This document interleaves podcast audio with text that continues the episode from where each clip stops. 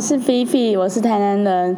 如果要我用人来形容台南的话，呃，我觉得台南有点像我小时候看的一部电影，呃，《查理与巧克力的冒险工厂》那个厂主威利旺卡。然后，因为威利旺卡他是做巧克力，他是做糖的嘛。那其实，在台南的生活上，很多地方其实人跟人的距离都很亲近，那呃，食物也都甜甜的，所以在这样子的感觉下，其实很像威利旺卡给人的感觉。非常的 sweet。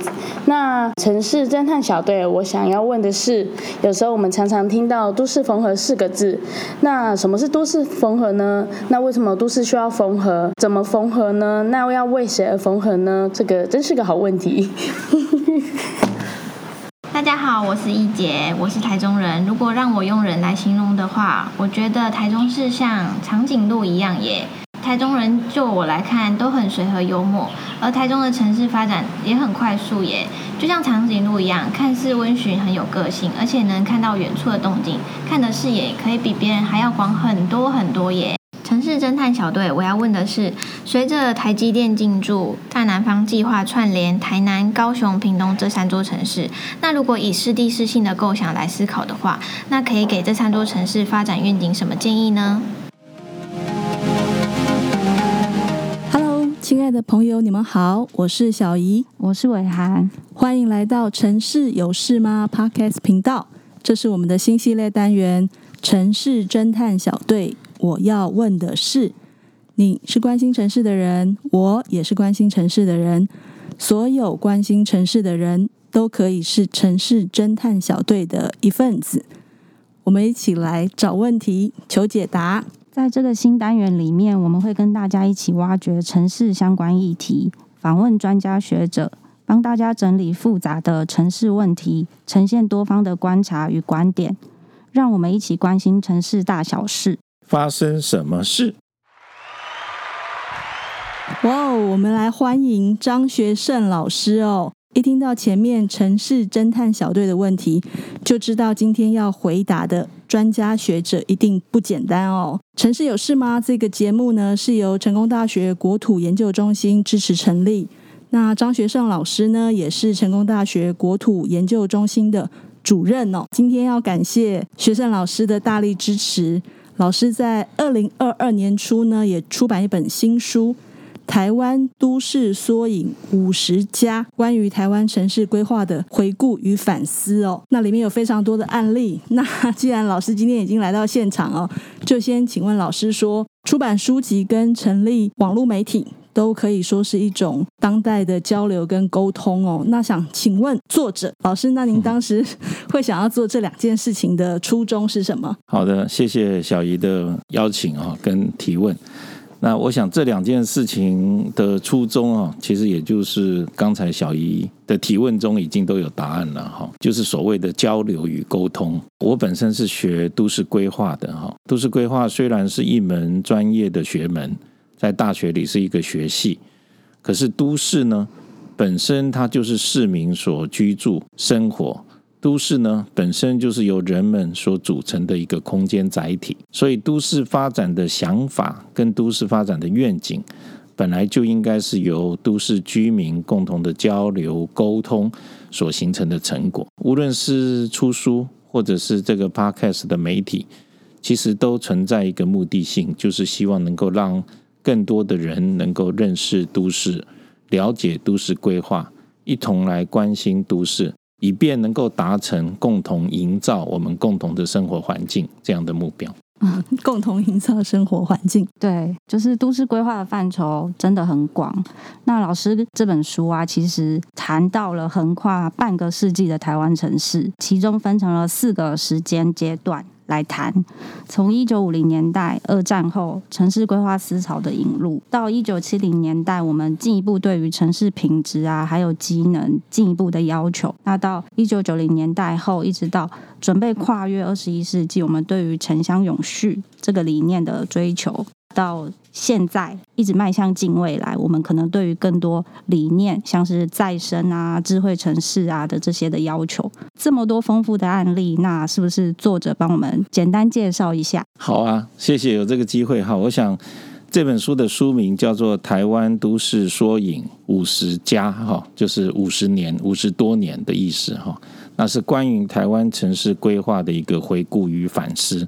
今年呢，二零二二年一月，由五南来出版的一本书哈。这本书像刚才伟涵已经提到了，里面有许许多多的案例哈。其实之前我们在准备写这本书的时候呢，它的一个初衷呢，呃，也是看到了许多城市规划的争议事件，有争执的争议事件哈。在城市发展中呢，许多居民对于发展权、对于财产权种种不同的看法、不同的见解，所产生的一些都市的争议呢，我们在想，诶，这些争议的事情呢，是不是有过去发展的经验能够来重新的来检视，能够从过去的经验呢，来看看现在所面对到事件的一个处理的一个角度哈。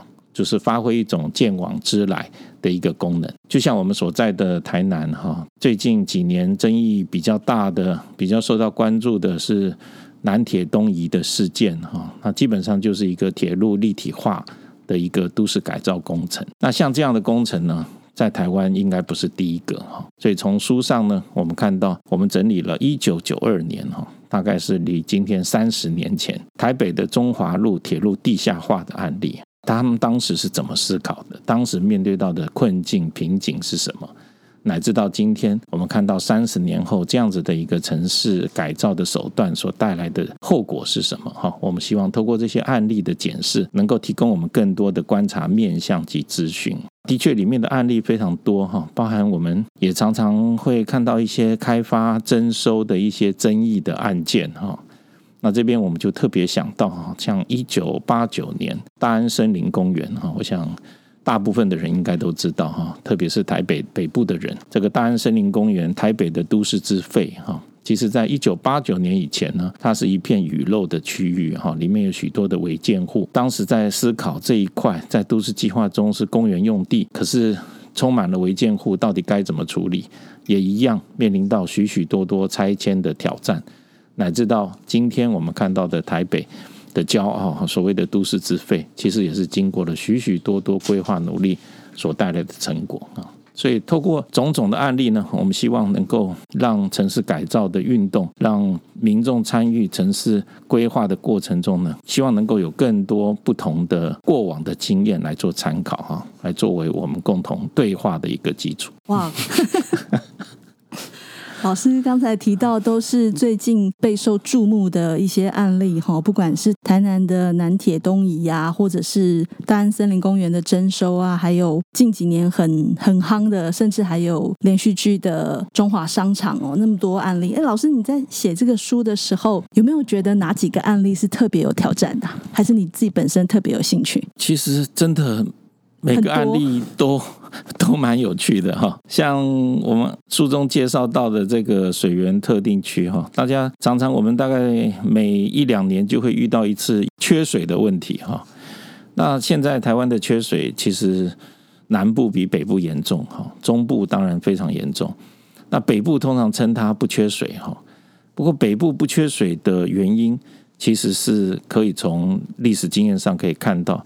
它是一九八一年水源台北水源特定区计划所带来的一些很棒的一些关键的成果哈。当时在这个翡翠水库特定区的兴建过程中，突破了许许多多的困难，才能够造成今日北部不缺水的一个工程。同时，我们也看到呃部分县市在推。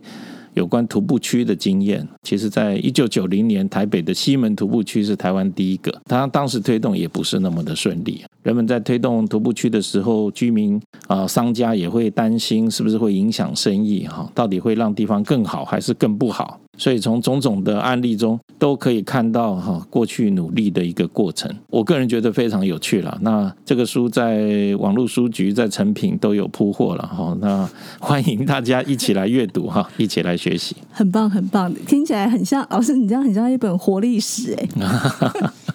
我我们也在整理的过程中学到很多哈，也也觉得的的确确许多都是台湾过去。前辈已经经历过的一些经验哈，然后从过往就是从后面的时间回头看过去哈，其实可以有不同的视野哈。也许我们看问题的高度跟广度能够有更新的一个挑战。老师刚提到那个水源特定区计划，其实就让我联想到流域特定区域计划。那虽然说他们的法源不太一样，可是也许他。过去都市计划法系下，对于特定区计划的一些推动，里面可能有些理念比较成熟了，也许可以是国土计划法系下的特定区域计划，尤其是流域主题的一个，不失为它的一个思考的方向。的确啊，我觉得是这样子。过去台北水源特定区计划，哈，以专业的角度来看，其实它是一种都市计划，哈，都市计划、市政计划、乡街计划、特定区计划，它是属于特定区计划，所以是。都市计划的一类，刚才伟涵提到的哈，像这一类跨区的一个发展，其实在现在国土计划的体系下。有更多发挥的机会哈，包含所谓的特定区域计划，也能够实践从一个水土整合的框架来达成一个永续发展，达成一种水土整合的一种可能性啊！我想这个都是有待努力的。感觉这个书因为很多案例也跟就算不是都市规划的专业，他其实在看这些都市发展的案例都很有趣哦。城市侦探小队啊，里面有一个问题啊，他想要请教老师说，在地者跟专业规划者的角度，如果以适地适性的构想来思考啊，像现在大南方计划非常的热嘛，台南、高雄、屏东这三个城市发展愿景，老师有没有一些什么样子的看法跟建议？大南方计划，我想是目前政府非常重视的一个发展计划，也是总统所提的一个政见哈。因为大南方计划，所以会把台南、高雄、屏东拉在一起来谈城市发展的愿景。可是，我想从全台湾来看，北部、南部的观念，台南、高雄、屏东当然算南部。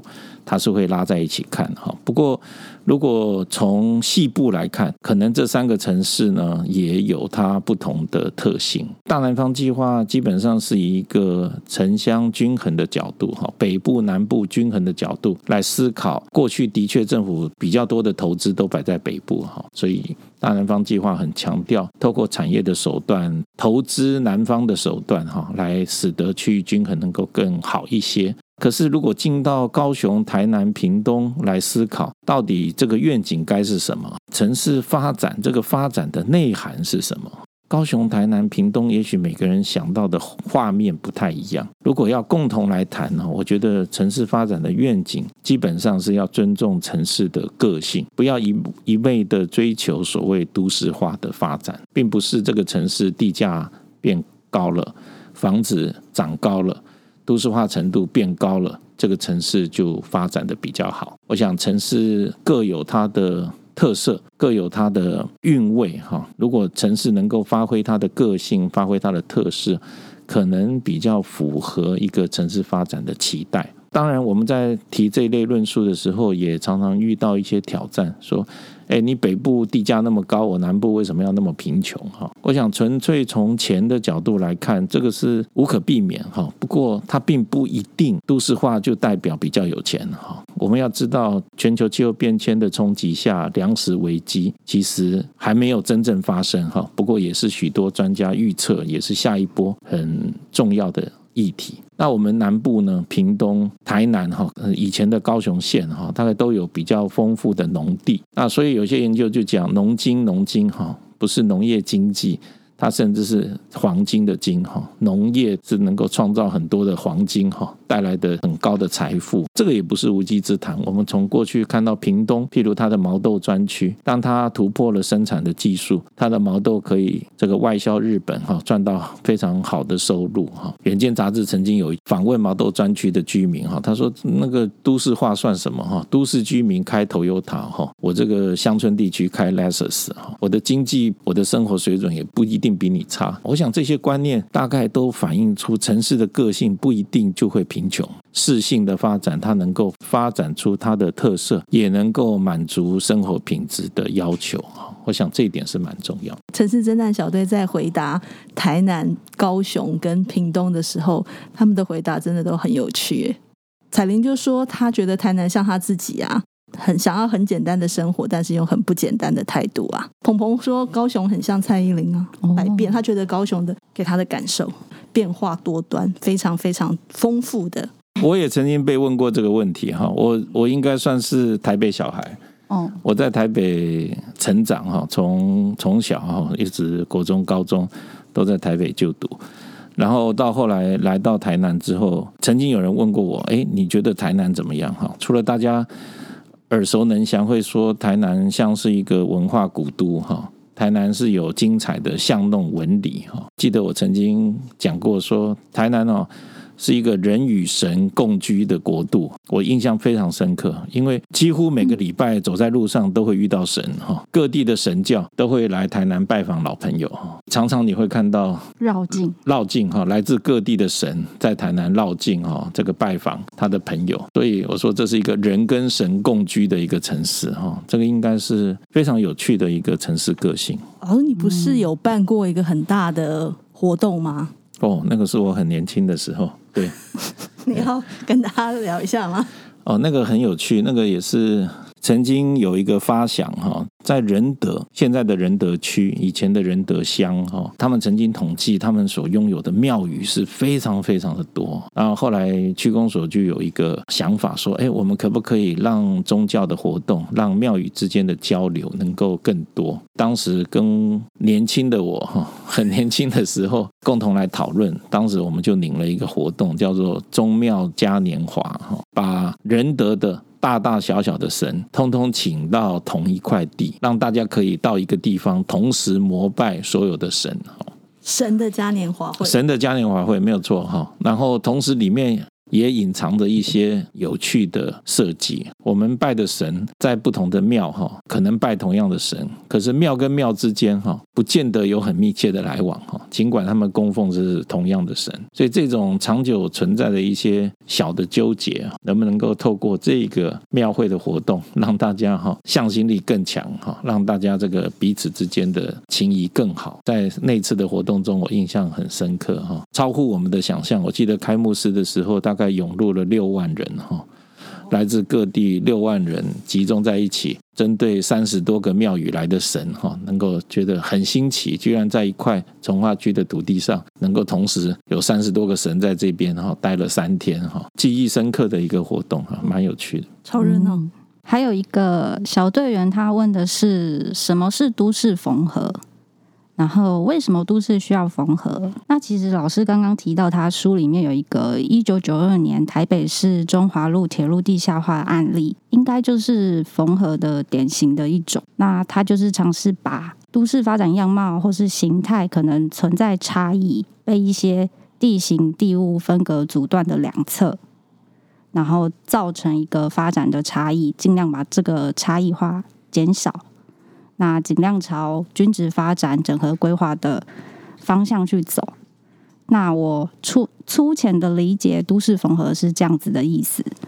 那老师是不是可以进一步帮忙诠释？那回答我们小队员的这个发问，或者是说规划上有没有一些都市缝合常用的方式，帮我们介绍提点一下？伟涵太客气了，伟涵回答得很好啊。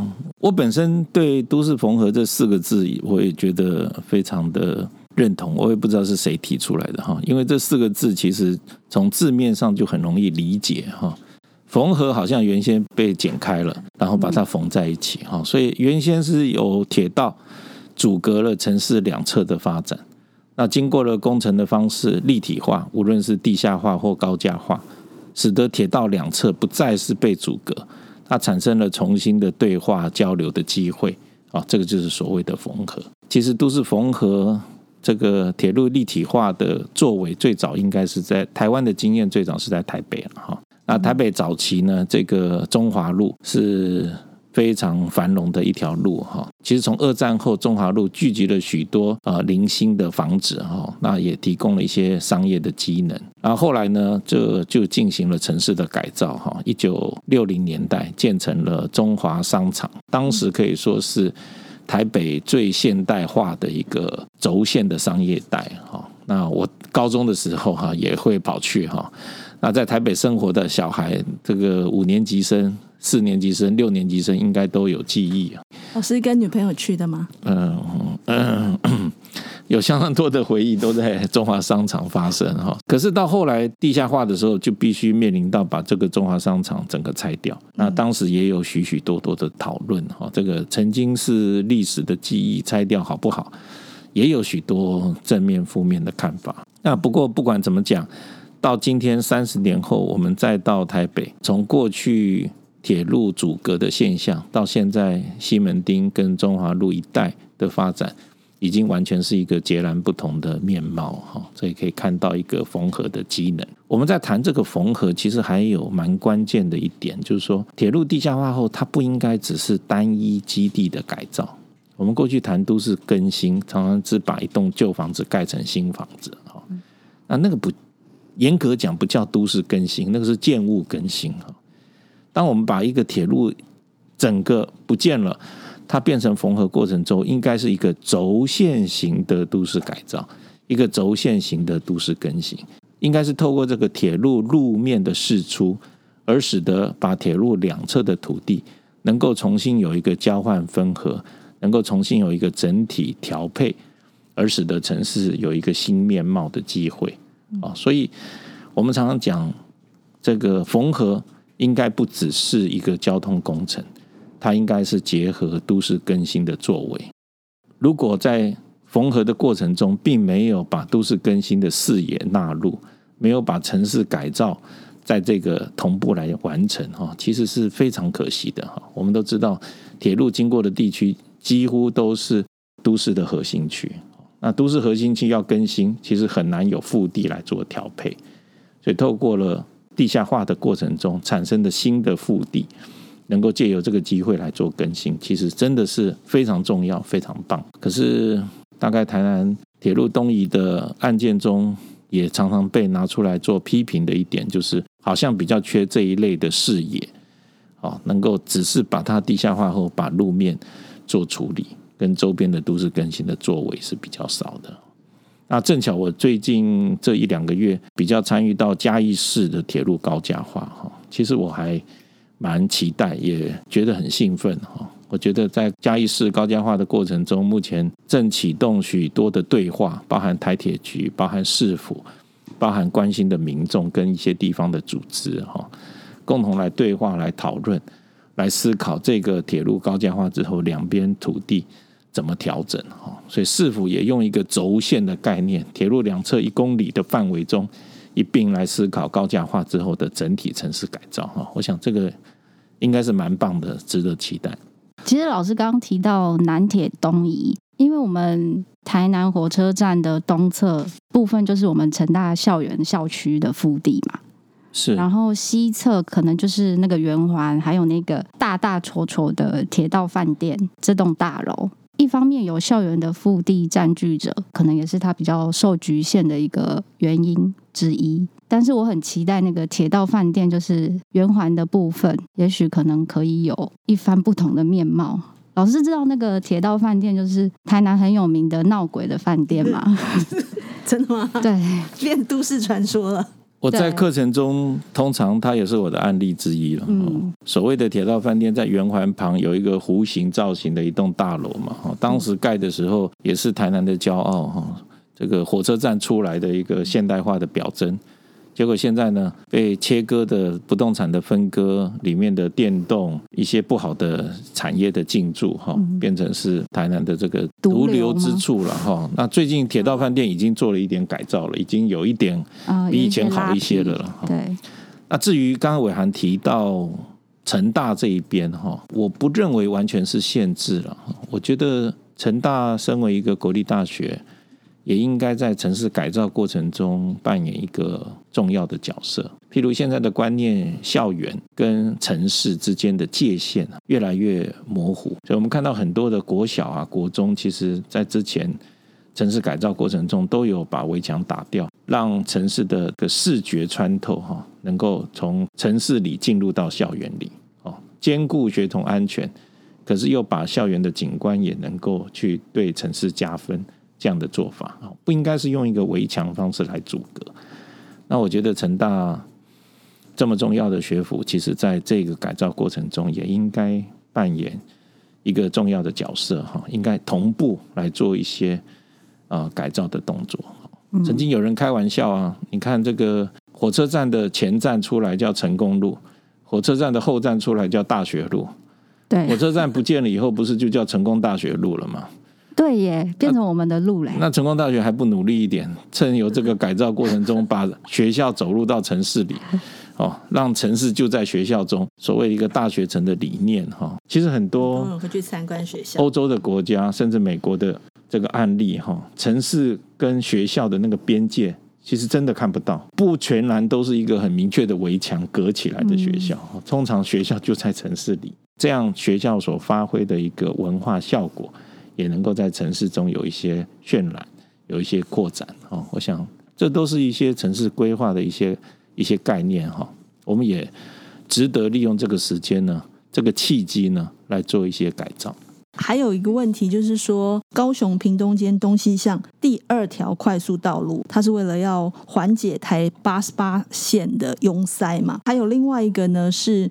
国道七号，那这两件事情其实现在进行跟讨论中哦。针对这个重大交通建设的推动啊，它因为它影响到产业，影响到居住者，也影响到城市发展。就这个交通建设的案例，老师这边的看法是？我想你提到的这个所谓的争议哈，一则是这个交通建设穿越了重大集水区哈。所产生的环评上部分人士哈，部分 NGO 所提到哈，这个破坏环境的问题啊。那二则是这些建设从原来的预算哈，大概暴增，暴增对，暴增几乎一倍以上哈。到底是发生了什么事哈？值不值得？其实国家的体制哈，每个部门都有它法令的依据。交通部门要建设道路。环境部门依环评法哈来做监督，大概也很正常嘛。所以我觉得这种不应该叫冲突，这个就是一个对话。也许这样讲，任何的城市建设基本上都会对环境产生一定的影响。所以从学理上，我们有一种弱永续的概念。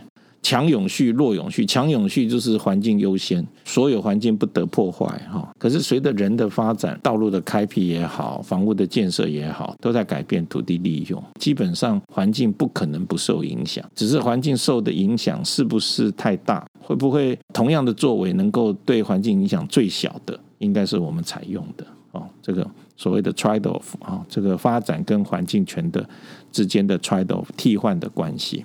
一个正常的对话是很好，只是说从这些经验中，我们应该学习到，我们似乎在过去的建设规划中，好像少了一些什么。我们的交通部门大概想的是交通建设，所以我们高雄捷运盖了以后会关心，哇，我的运量不够。诶，可是捷运不是就在解决都市发展产生的交通需求的问题吗？所以，土地使用跟交通运输本来就该很密切的配合，它应该是一种完善空间计划的搭配。当我希望发展的地方，就配上了很好的交通运输，自然的这个路就不会没人走。同样的，这个地方的发展之后的交通也能够解决。所以，土地使用跟交通运输的对话，这个是天经地义，而且是非常基本而重要的事情。我们看到新加坡，他要处理住宅的问题，房价太高，所以拉到外面盖新市镇。可是你拉到郊区盖新市镇，如果不同步完成交通建设，这个新市镇不可能成功的。所以你必须同步完成大众运输系统的建构，这种新市镇的政策才会成功。啊，这一种空间配套的做法，我必须讲，在台湾还有非常待努力的空间。所以我们朋友发问提到的 S 廊带，我必须讲，它看起来比较重产业的发展，所以它从台商回流的需求，赶快供给更多的工业用地。可是我们的交通有没有跟上？我们的都市发展有没有跟上？如果没有跟上，如果没有完整的配套，它的发展恐怕就不会如理想的蓝图那么的美好。所以这个就是所谓缺了什么？缺了一种整体规划的元素。其实这个规划专业者并不难看到这样的即将发生的情形哦。可是，如果我们社会大众或者我们的民意代表哈，有权力的人，他并不重视这个即将发生的困境，而不事前去处理，自然的这样的担忧就会成真。可是这样的担忧有没有，是不是很困难解决？其实讲穿了，它就是一个跨域合作的基础，就是土地部门跟交通部门的合作，产业部门跟土地部门的合作。哎，奇怪，都是同一个政府单位，为什么合作这么困难？可是我必须老实的跟各位讲，就我们所看到的的的确确合作就是非常的困难。所以这种本位主义的打破，这种跨域合作的推动，哈，我想需要更多人了解，也需要。更有智慧、更有远见的政治家来努力的推动哈，整个空间的和谐乃至整个城市的竞争力才会更好。好，所以其实包含老师刚刚提到的 S 廊带啊，那我们整个大南方计划里面真的还有很多问题需要讨论。那城市也是一个国家经济、国家竞争力的一个重心所在。那我们对于城市的关心这件事情上，真的还有。很大的努力的空间，是大家一起来努力。是，哎，今天真的收获良多哎！借由张学胜老师的分享啊，我们其实可以看出更多不同的对话的视野跟眼界哈，不一定能够马上找到解决课题的答案，但是呢，大家都很努力的呢，希望跨域合作可以解决现在的课题。也谢谢成大国土研究中心跟张学胜老师的支持跟推动哦。再讲一次那个 书名《台湾都市缩影五十家》，关于台湾城市规划的回顾与反思哦，很多很多案例哦，真的很值得一看。听说我们下一集会讨论到台南，会讨论到成功大学路吗？我很期待这条路哎，你可以加进去。好，那期待下一次被我们抓到的城市侦探小队可以。问出很多有趣的问题。那亲爱的朋友，如果你也喜欢和城市有关的话题，欢迎关注我们，也可以到 Facebook 读美工作室留言给我们。你们的支持是我们做好节目最大的动力哦。那谢谢学生老师，谢谢。城市有事吗？关心城市大小事，发生什么事？嗯，谢谢，谢谢，谢谢，拜拜。拜拜。